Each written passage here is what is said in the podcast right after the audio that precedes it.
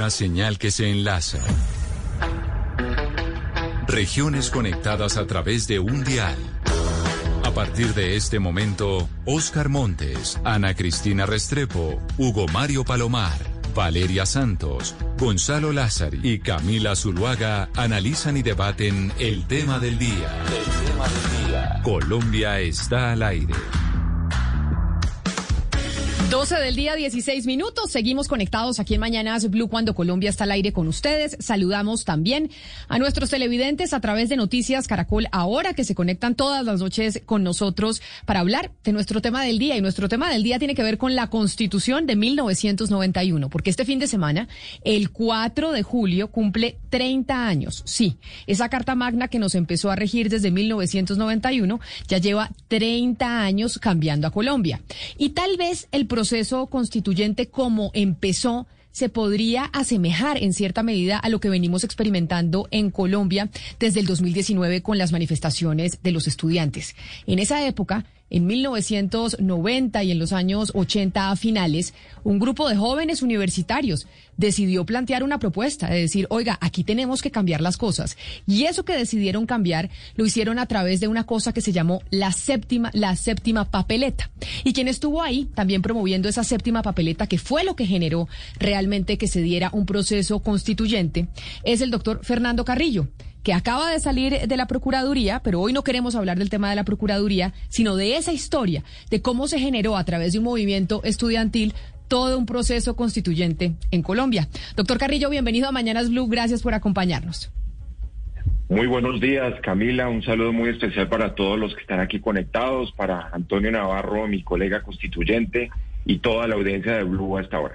Exacto, aprovecho entonces para saludar al doctor Navarro de una vez, quien también estuvo, hacía el doctor Navarro parte del movimiento M19, quien en ese proceso de paz pues entró a ser parte de la constituyente que generó la constitución de 1991. Doctor Navarro, bienvenido, qué placer tenerlo con nosotros. mira, buenos días, ¿cómo les va? Lo mismo a Manuel Castillo, a todos los que están en la y decirles que llegamos por votos ciudadanos a la constituyente, en condiciones de igualdad son todos los otros candidatos. Sí, señor. ¿Cómo ha cambiado Colombia en estos 30 años? Ha cambiado mucho, pero yo quiero, doctor Carrillo, que empecemos con la historia, porque podríamos aquellos, de pronto, mire, hay mucha gente que es menor de 30 años que nos está escuchando y que no tiene noción de cómo fue ese proceso y cómo la constituyente también surgió, porque los jóvenes universitarios, viviendo la situación que estaba experimentando Colombia en esa época, con cuatro candidatos presidenciales asesinados, con el narcotráfico tomándose a través del terrorismo las ciudades en el país, los estudiantes estudiantes dijeron, aquí tenemos que hacer algo. Y aquí hay algo que hacer y lo vamos a hacer, hacer así sea simbólico. Y ahí es donde surge la séptima papeleta. Pero usted que fue protagonista de ese momento, ¿por qué no nos explica y nos cuenta un poco cómo fue? Claro que sí, Camila. Realmente ha sido un momento mágico de la historia del país. Una especie de paréntesis en el caso de la reunión de la constituyente de 150 días, donde, como dice el profesor Fernando Cepeda, es el único gobierno alternativo que ha existido en Colombia en el último siglo.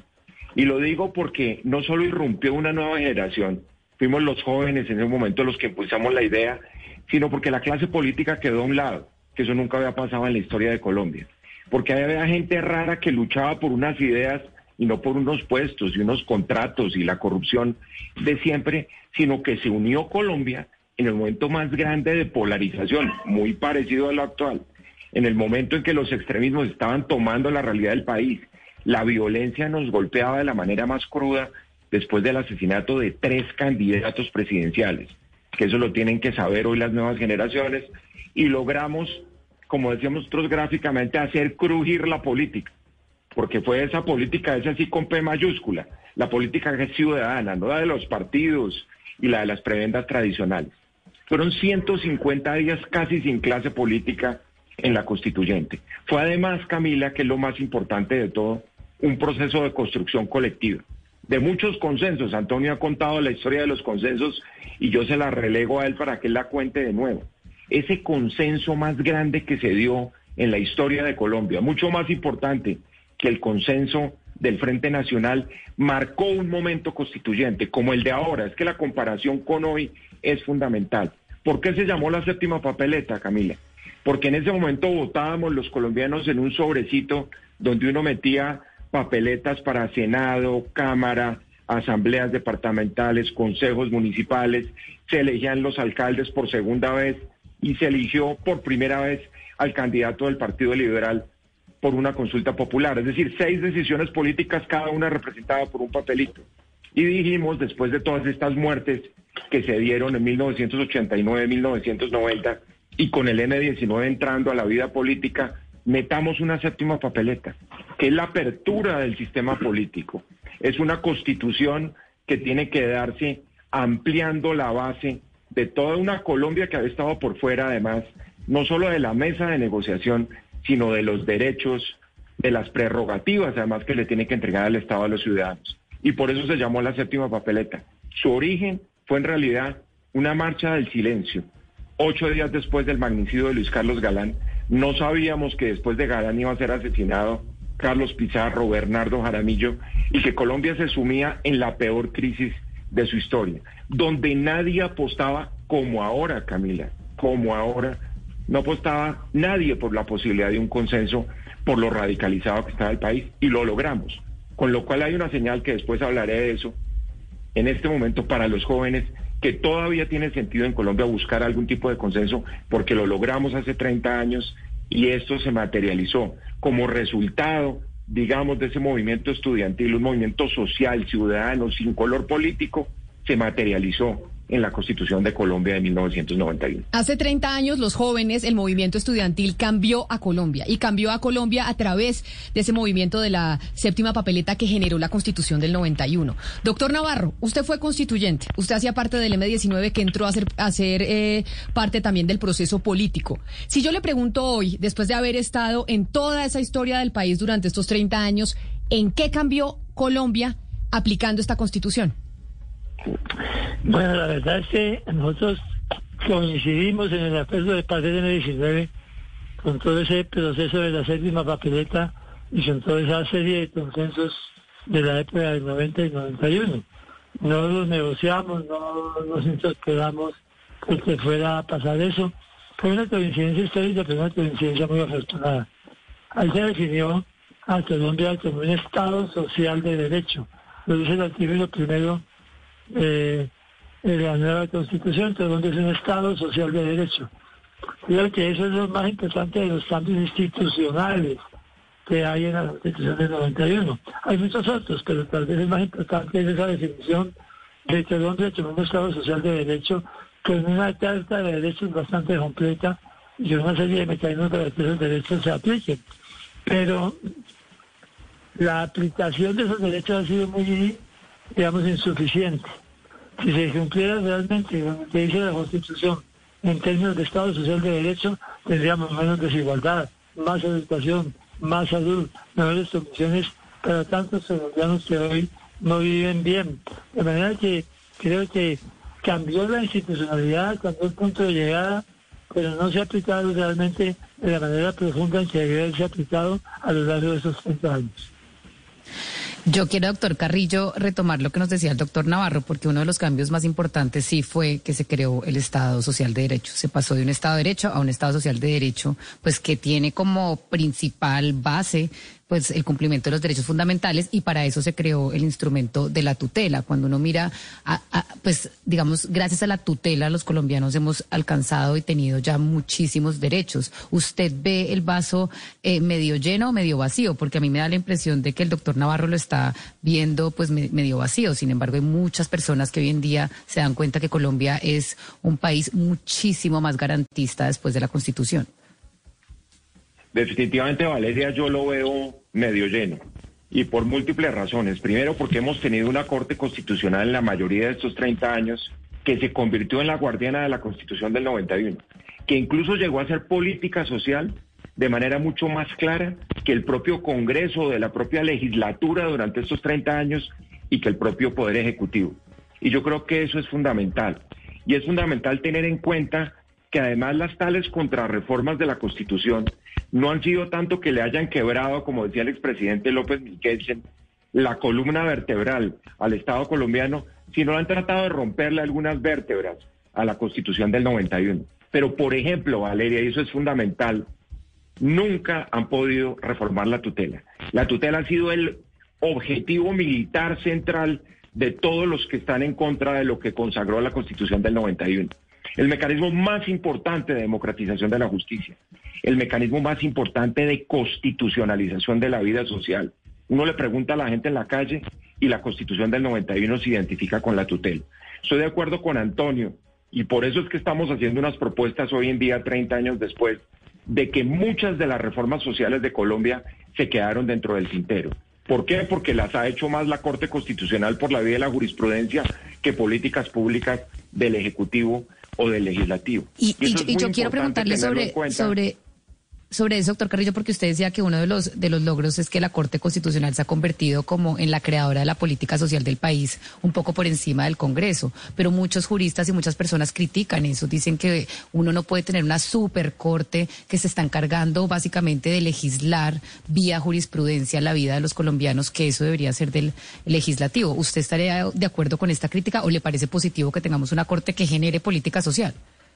Pues frente a los vacíos, Valeria, que ha creado vacíos institucionales, constitucionales, que ha creado el muy endeble desarrollo legislativo de los derechos sociales, y en eso estoy de acuerdo con Antonio. En materia ambiental, por ejemplo, es mucho lo que nos hace falta. En materia de educación, de salud, pues le tocó a la Corte Constitucional, digámoslo así. Ojalá hubiéramos tenido una clase política en los 30 años que hubiera hecho la reforma social. Y Antonio lo ha dicho claramente en un libro que publicó. Yo creo que uno de los grandes errores fue haber imposibilitado el cambio y el relevo que se dio en la clase política porque resulta que al día siguiente de la terminación de la constituyente comenzó la contrarreforma por una clase política que se dio cuenta todo lo que perdió en los 150 días de la constituyente y como lamentablemente se inhabilitó a los constituyentes para lanzarse al Congreso posterior a la constituyente que iba a reglamentar todas esas políticas sociales, pues ahí comenzó la contrarreforma. Yo creo, Valeria, que ha habido más una contrarreforma a nivel de las costumbres políticas del país, regresando al clientelismo que había antes de la constituyente, que las mismas reformas, las cincuenta y tantas que se le han podido hacer a la constitución del 91, unas grandes, como cuando un expresidente dijo que él no podía gobernar con la constitución del 91 por la entrega de recursos, por ejemplo, a departamentos y municipios y logró una contrarreforma. Yo creo que esa ha sido la más grande. Pero hoy, en este momento, por eso la clave es que la gran reforma, la que tienen que luchar los estudiantes en la calle, es cumplir con los cometidos sociales del 91, desarrollando la constitución del 91, acatándola, cumpliéndola. Los chilenos a mí me preguntaban que he estado los últimos meses en una universidad en Estados Unidos, en varios foros que hicimos, ¿y qué va a dejar el movimiento social en Colombia? No tiene que dejar una constitución, porque la hicimos hace 30 años y eso lo reconoce Chile tiene que dejar las grandes reformas sociales que necesita Colombia, que es la única manera, además de desactivar esta crisis tan profunda en que estamos. Pero sobre esa pregunta que le hace Valeria, doctor Carrillo, de las críticas que hay a lo que se generó con la Constitución del 91, que fue la Corte Constitucional, que es la guardiana de esa Carta Magna que se creó en ese entonces, de que a veces eh, pues se le va la mano a la Corte Constitucional metiéndose en otras ramas del poder que no le corresponden. Quiero saludar al eh, doctor Juan Carlos Henao, que fue presidente de la Corte Constitucional. Doctor Henao, bienvenido, gracias por estar con nosotros aquí en Mañanas Blue. No, Camila, muchas gracias a usted, a su equipo y un saludo muy especial a Fernando y Antonio. Doctor Henao, usted como expresidente de la Corte Constitucional, a esa pregunta, que es una crítica que tiene un sector de los juristas en el país, y es que la Corte Constitucional se volvió esa supracorte, que ahora define todo, que ahora si el Congreso no legisla, entonces legisla la Corte Constitucional, y esa Corte nació con esa Carta del 91. ¿Qué responde usted como experto en Derecho Constitucional y como exmagistrado de esa Corte? Bueno, yo qué le podría decir, eso, eso Camila es una discusión clásica del derecho constitucional que se da en todo país, en cualquiera, desde Alemania, en la India, eso se ha presentado aún en Estados Unidos, en muchas partes en las cuales cuando se toman decisiones por la Corte Constitucional que cambian rumbos políticos, que cambian rumbos sociales, rumbos de principio, pues hay mucha gente que no le gusta. Usted sabe pues que la, la unidad eh, conceptual de una sociedad equivaldría al fascismo. O sea, digamos, eh, el, disenso es la esencia de la, de la democracia. Eso lo decía Norberto Bobbio. ¿Y por qué le digo esto? Porque, claro, cuando la gente dice, hombre, es que la Corte se excede, primero hay que analizar por qué se excede. O sea, ahí hay muchas cosas. Yo le diría, mi respuesta es, la Corte no se excede. La Corte cumple con las funciones que le dio esa grandiosa carta de 1991 que aquí estoy compartiendo con dos grandes líderes de esa gran carta, eh, gran carta constitucional. ¿Y por qué le digo que no excede? Uno, pues porque ahí está, eh, ahí está en los artículos de la Constitución. O sea, la Corte no está violando los artículos de la Constitución. Cuando la Corte se pronuncia, por ejemplo, sobre el aborto, pues es que eso es una función que le otorga la constitución política. Pero, sí, cuando la pero, pero doctor Henao, sobre eso que usted está diciendo, permítame preguntarle, por ejemplo, al doctor Navarro y también al doctor Carrillo. ¿Cuál es su posición y cuando se estaba redactando la constitución del 91, doctor Navarro, se imaginaron y se gestionó esa creación de la Corte Constitucional, que es la guardiana de la Carta Magna, que fuera ese suprapoder en, en todo el funcionamiento eh, del, eh, Estado colombiano, doctor Navarro? La discusión sobre la generación de la Constitucional fue una bastante intensa. Fíjense ustedes, nosotros habíamos llegado a la Asamblea Constituyente muy bien probados por una decisión de la Corte Suprema de Justicia de la época que revisó los decretos que estudió el presidente Gaviria cuando empezó su gobierno para la realización de una asamblea constitucional, no constituyente y la Corte Suprema de Justicia dijo que el temario que estaba en esos decretos no tenía sentido y que había libertad total para que la Asamblea pudiera hacer lo que se considerara mejor. Entonces la paradoja es que frente a una Corte Suprema de Justicia que le abrió el camino de la Asamblea Constituyente, nosotros tomamos la decisión que los asuntos constitucionales los dirimieran la Corte especializada solamente en lo constitucional desde la Corte Constitucional. Claro. Digo que fue un acierto total. La Corte Constitucional está dedicada a que la Constitución se cumpla, a que los principios se vuelvan realidad y a eso, en general, en algunos momentos de excepción, a eso correcto cumplimiento del mandato constitucional. Pero entonces, doctor Carrillo, le pregunto a usted, cuando, se, como, lo, como lo dice el doctor Navarro, decidieron que hubiera una corte que dirimiera esas discusiones sobre los derechos fundamentales que defiende la Constitución del 91. Pero se imaginaron que iba a existir ese debate gigantesco sobre si se estaba excediendo la Corte Constitucional o se excedería la Corte Constitucional en un futuro sobre todos los temas en el país o no. Totalmente, Camila. Yo fui el presidente de la Comisión de Justicia. Y en mi comisión de justicia el promedio de edad eran 72 años. Ahí estaba Álvaro Gómez Hurtado, José María Velasco Guerrero, Julio Salgado Vázquez, en fin, los grandes juristas de este país. Yo tenía 28 en ese momento. Y a mí me tocó estudiar todos los proyectos de reforma constitucional. Camila, uno mira las actas de la constituyente y todos los proyectos de reforma constitucional apuntaban a la creación de la Corte Constitucional. Porque se sabía, como dijo en un momento Álvaro Gómez, que uno no podía dejar esta criatura naciente en manos de Herodes y que había que entregar la carta a una jurisdicción constitucional como las europeas, porque es muy importante resaltar, y Juan Carlos lo decía con mucha claridad, este debate se dio en Europa después de la posguerra. Los tribunales constitucionales nacen para defender los derechos fundamentales de los ciudadanos. Luego todos sabíamos, no que era un suprapoder, Camila, pero que sí iba a ser el ecualizador de un sistema presidencialista donde además los jefes del Ejecutivo venían de esa tradición muy latinoamericana, del virrey, caudillo, dictador, presidente, siendo el presidente una mezcla de todos los anteriores. Luego había que crearle un contrapeso al Poder Ejecutivo. Había que avalar de alguna manera las políticas del legislativo en materia social. Y todos sabíamos que la garantía del Estado de Derecho, que la guardiana del Estado Social de Derecho iba a ser la Corte Constitucional. Luego, para nadie era una sorpresa. La teoría del activismo de los jueces teoría viejísima, Camila. Lo dijeron cuando la Corte Suprema de Justicia, que había una sala constitucional, tumbó la reforma de Turbay, tumbó la constituyente de López, que el activismo judicial, el activismo judicial ojalá se dedicara a, esa, a garantizar la vigencia y la garantía de los derechos de los colombianos.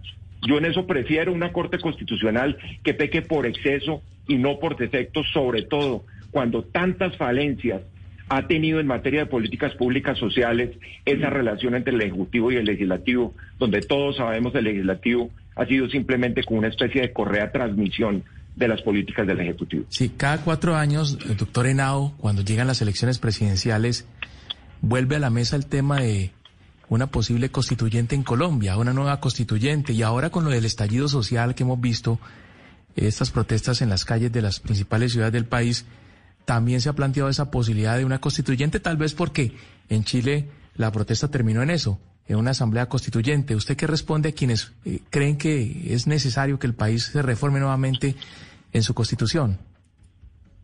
Yo diría que no es necesario. Y, ah, bueno, perdón, era para el doctor Carrillo. Sí, siga.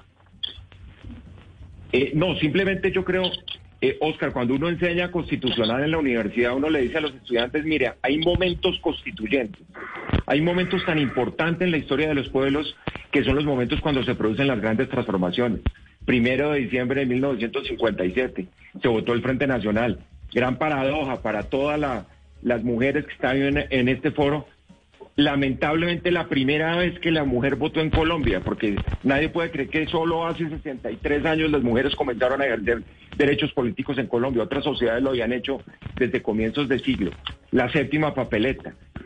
El momento que estamos viviendo, por ejemplo, es un momento constituyente, pero no para una Asamblea Nacional Constituyente, porque tenemos un contrato social que está pendiente de cumplir, que es la Constitución del 91.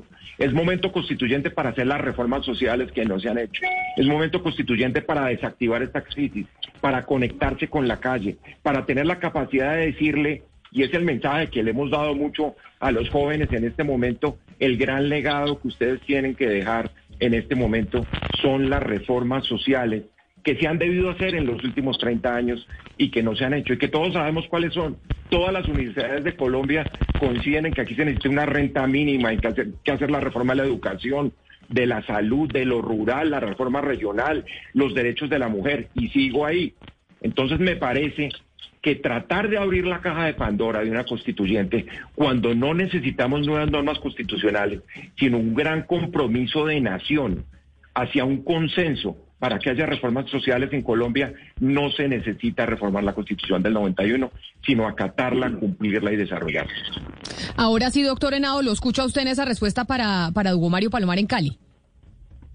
Gracias, Camila. No, yo también estoy completamente de acuerdo con Fernando.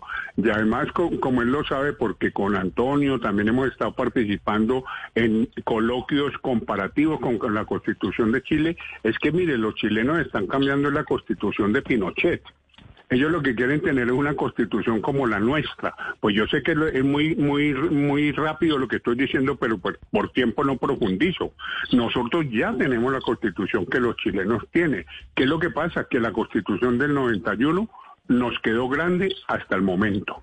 Ese es el problema que tiene Colombia, le quedó grande, porque la constitución del 91 no ha sido eficaz en la práctica, en la realidad, en, la injusticia tan absurda que hay en ese país. pero, este pero ¿a qué se debe que nos haya quedado grande? Es decir, tenemos una constitución que se creó en 1991. Estamos celebrando 30 años de esa nueva carta en Colombia que quería transformar al país. ¿Por qué nos quedó grande? ¿Qué es lo que ha pasado que no se ha podido aplicar en su totalidad? Porque todos han coincidido con eso. No hemos aplicado en su totalidad la constitución que creamos en esa época. Mire, yo creo que dos cosas han pasado para mí, eh, obviamente a más de las que dirán mis eh, colegas del panel. Una, la falta de, de ¿cómo le diría?, de, de, sinceridad, de amor a la Constitución del 91 por parte de la clase política. Nuestra clase política ha sido una clase corrupto, politiquera, que busca contratos, que se reproduce endógena. Sí, y ha habido, eso es lo primero para mí, pero lo segundo, ha faltado calle, ha faltado sociedad civil, ha faltado movimiento estudiantil, que es lo que por fortuna estamos viendo ahora. Obviamente que no estoy de acuerdo con los excesos, pero estoy feliz con el mensaje que nos está mandando por parte de la juventud, básicamente. Y Colombia, por primera vez yo le podría decir, todos los establecimientos, a raíz de lo que la, parte institucional de la sociedad colombiana, todos han quedado con miedo. ¿Por qué les ha quedado miedo? Porque saben que las reclamaciones que se están haciendo no solo son justas, sino que en cualquier momento el país se puede descuadernar aún más. Entonces ahí es donde yo diría, ¿qué es lo que se necesita? una clase política que se comprometa con la constitución del 91 y un movimiento social que siga presionando para que se logre con su cumplimiento. A propósito de lo que está planteando el doctor Henao, el doctor Carrillo, eh, coincidimos todos en que realmente a la hora del balance de estos 30 años de la Constitución del 91 son muchísimas más las cosas buenas que, los, que las cosas que se le puede criticar a la Constitución. Entre otras cosas, usted planteaba, por ejemplo, el tema de la tutela, que sin duda es una figura revolucionaria en nuestro sistema democrático y ha acercado mucho a la población, a la justicia. Pero, pero en, eso, en, esa, en, esa, en esa columna del debe, doctor Carrillo, eh, voy a hablar del tema de la descentralización. Pues yo recuerdo que el doctor eh, de Orlando Falsborda, por ejemplo, desde acá de Barranquilla, o el doctor eh, Juan B. Fernández Renovisky, mucha, mucha gente peleó muchísimo por la descentralización, por darle poder a la región. Usted decía, por ejemplo, que estaba pendiente el tema del medio ambiente, pero también el tema de la descentralización sigue siendo un debe en la Constitución del 91. La región sigue siendo apartada del centro de la ciudad, del país. ¿Usted cómo analiza esa situación hoy, 30 años después, doctor Carrillo? Completamente de acuerdo, Oscar, y realmente el escenario es mucho más dramático de lo que usted está mencionando. Nosotros estamos en un análisis de cómo ha quedado el Estado de Derecho después de la pandemia en varios países de América Latina, un estudio que estamos haciendo con una universidad.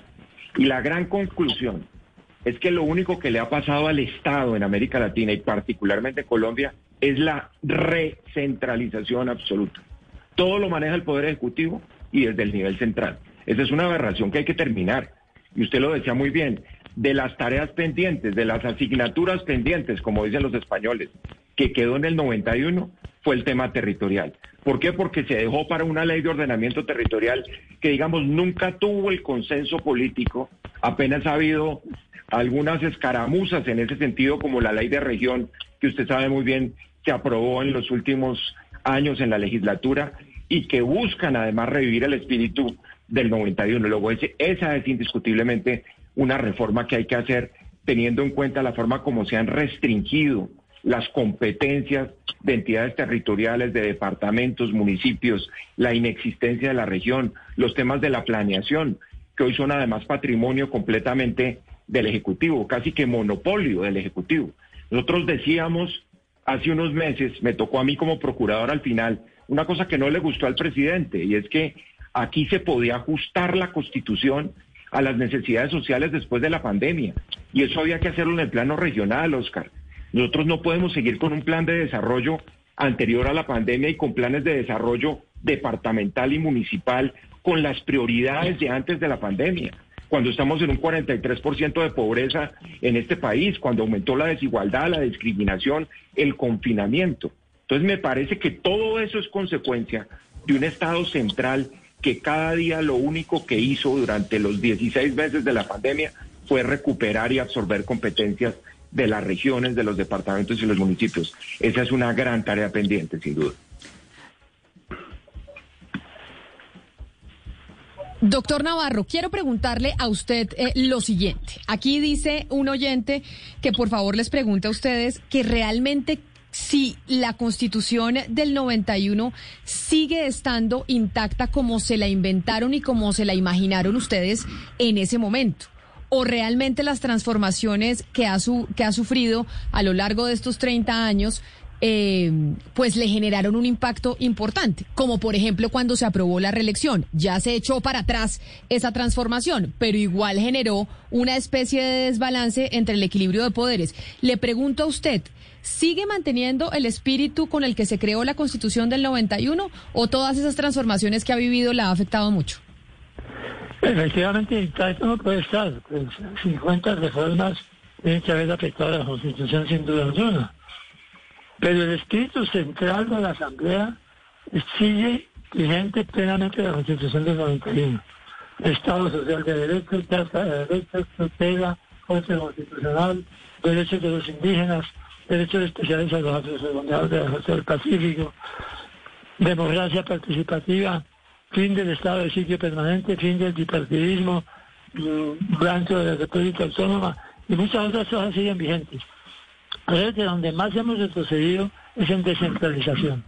En descentralización se planteó que no había posibilidad de descentralización sin transferencia de recursos mayores del centro de las entidades territoriales a los municipios en el caso de 1991.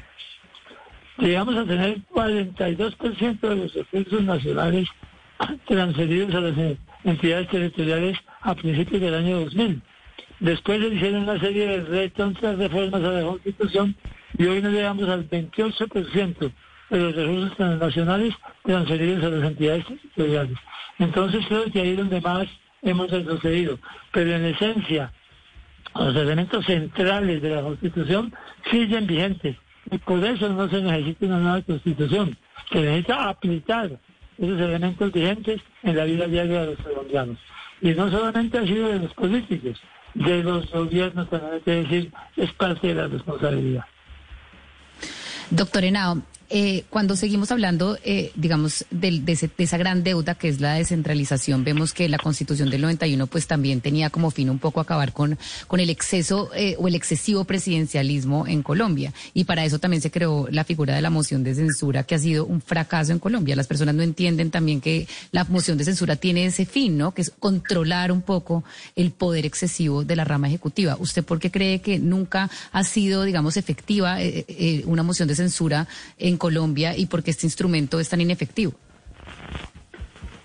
Pues digamos que yo creo que mis colegas lo podrían responder mejor que yo, pero yo le diría que eh, la base es que el presidencialismo es tan fuerte que era lo que no se quería con la constitución del 91, o más bien que fue una deuda realmente de los redactores de la constitución, porque el esquema presidencialista, a pesar de que se disminuyó, sin lugar a duda, siguió siendo muy presente. ¿Y esto qué supone? Este presidencialismo supone que normalmente, usualmente en el 90% de los casos, el presidente domina el Congreso de la República, tiene la mayoría en el Congreso de la República. Entonces, realmente el legislativo no ha cumplido como sí cumple en otros países. Vimos, por ejemplo, en Estados Unidos, en la época de Trump, un rol importante en términos de oposición. Y yo creo que esa unificación, poder ejecutivo, poder legislativo, bajo una misma sombrilla, hace prácticamente imposible que prospere cualquier moción.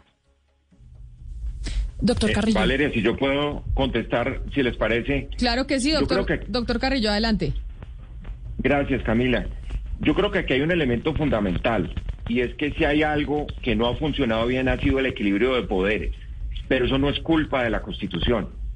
Ustedes preguntaban ahora si realmente se tocó el espíritu de la Constitución. Yo creo que no.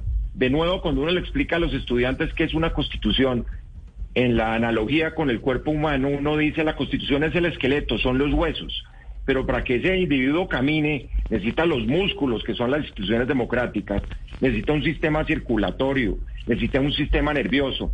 Y lo que aquí no cambió fue el ejercicio de la política, como lo acaba de decir Juan Carlos. Lo que aquí no cambió fue el favorecimiento mutuo en la relación ejecutivo-legislativo, en donde las mismas prácticas de hace 30 años siguen presentando. Ustedes lo han visto en la negociación de los últimos proyectos en el Congreso. Lo que se negocia es burocracia, lo que se negocia es contratos. El financiamiento de las campañas sigue siendo el pozo séptico de la política. Aquí no se le ha metido mano al financiamiento de las campañas. Pero ojo, eso no tiene que ver con la Constitución. La Constitución señala unos principios, unos valores. Tiene que ver con una institucionalidad democrática que está siendo permeada por unos valores democráticos que están en entredicho, porque tenemos una clase política que está actuando en términos de una cultura política que es una cultura política decadente frente a lo que son las democracias modernas, donde el interés general no existe, sino el interés particular, y donde, por supuesto, como lo decía Juan Carlos ahora, pues el Congreso es simplemente la caja de resonancia de un poder ejecutivo que controla absolutamente. Esa es Valeria en última, la única razón de ser de que aquí no hubiera prosperado nunca una moción de censura. Doctor Carrillo, pero entonces le quiero preguntar por esa clase política y ese, ese tipo de cosas que usted nos describe, porque hay una crítica precisamente a esas dos eh, entidades de control que son tan importantes dentro, dentro de la Constitución y usted mandó una, usted estuvo al mando de una, la Procuraduría. Hay una crítica y es que estas instituciones no permiten que el talento llegue, porque son muy excesivos en las investigaciones. Eh, mucha gente, y conozco varias personas que no quieren trabajar en el gobierno porque les da miedo que una institución como la Procuraduría los investiguen y no tienen la plata para pagar abogados y defenderse, allá no hay segundas instancias y demás. ¿Qué le responde usted a eso?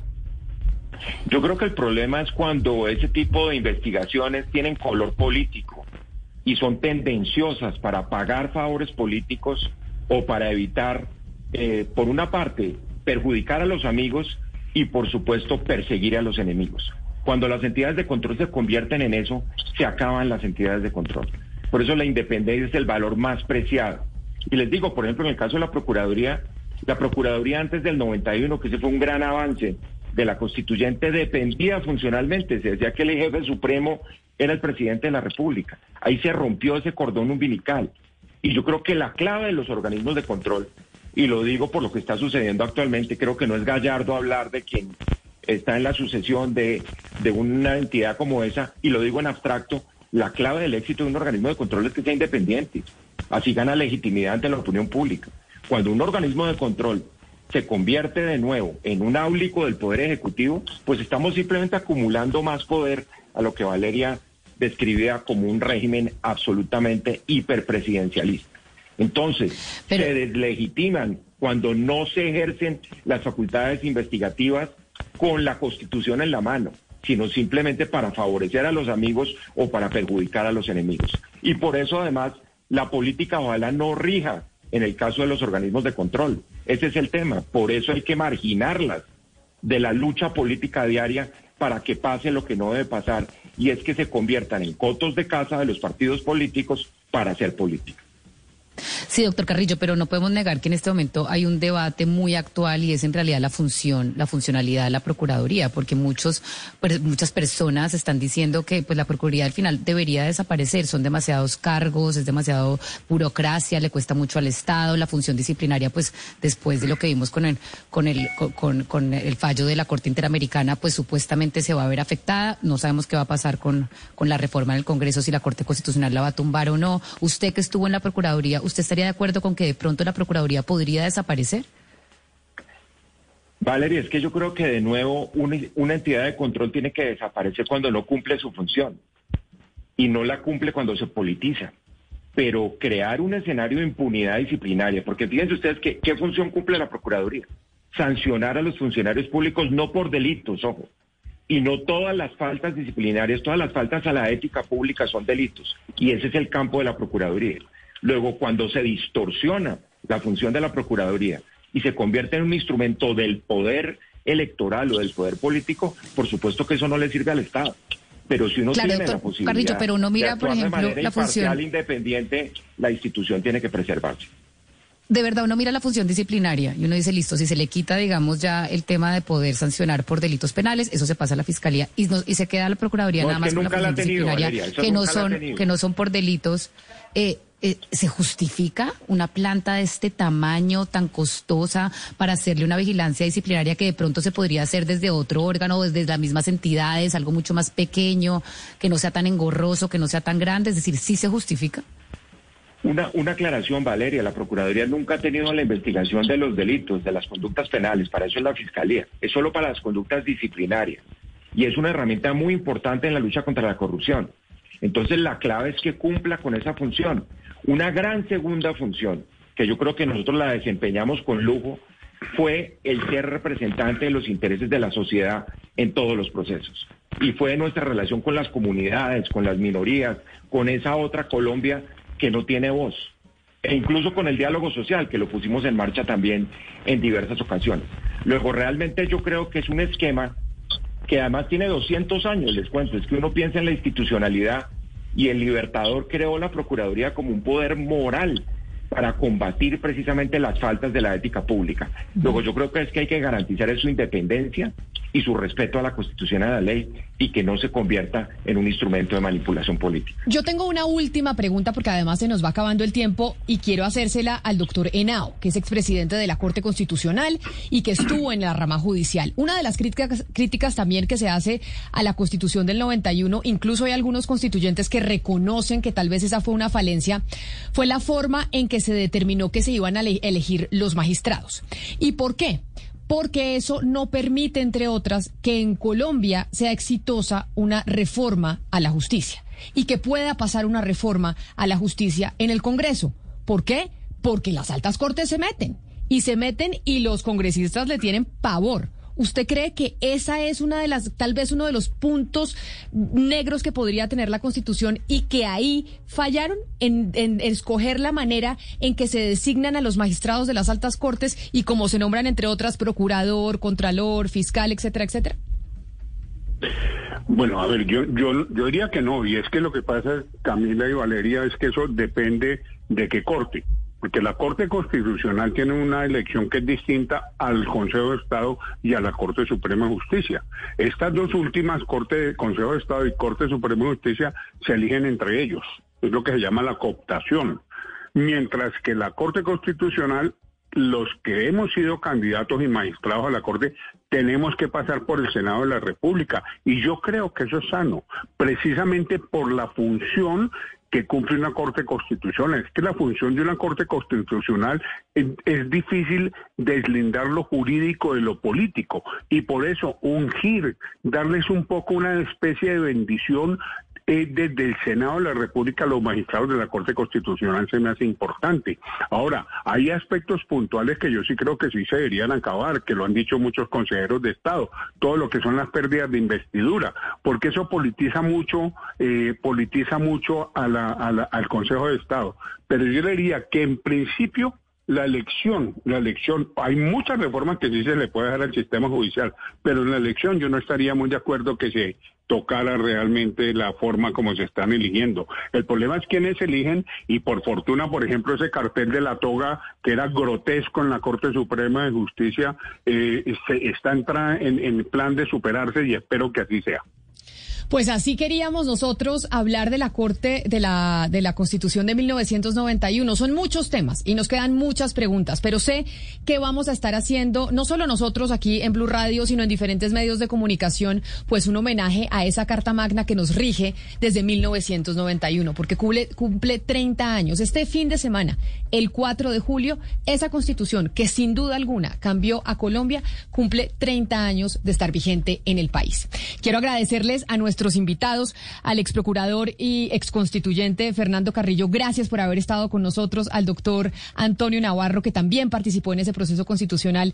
Muy amable por habernos acompañado, y al doctor Henao, ex magistrado de la Corte, que nos respondió en cierta medida como representante de ese alto tribunal que fue creado para salvaguardar y para vigilar y que para vigilar que el espíritu de esa carta pues permaneciera vigente en nuestro país. Así llegamos nosotros al final de Mañanas Blue cuando Colombia está al Quédense con nosotros aquí en Blue Radio.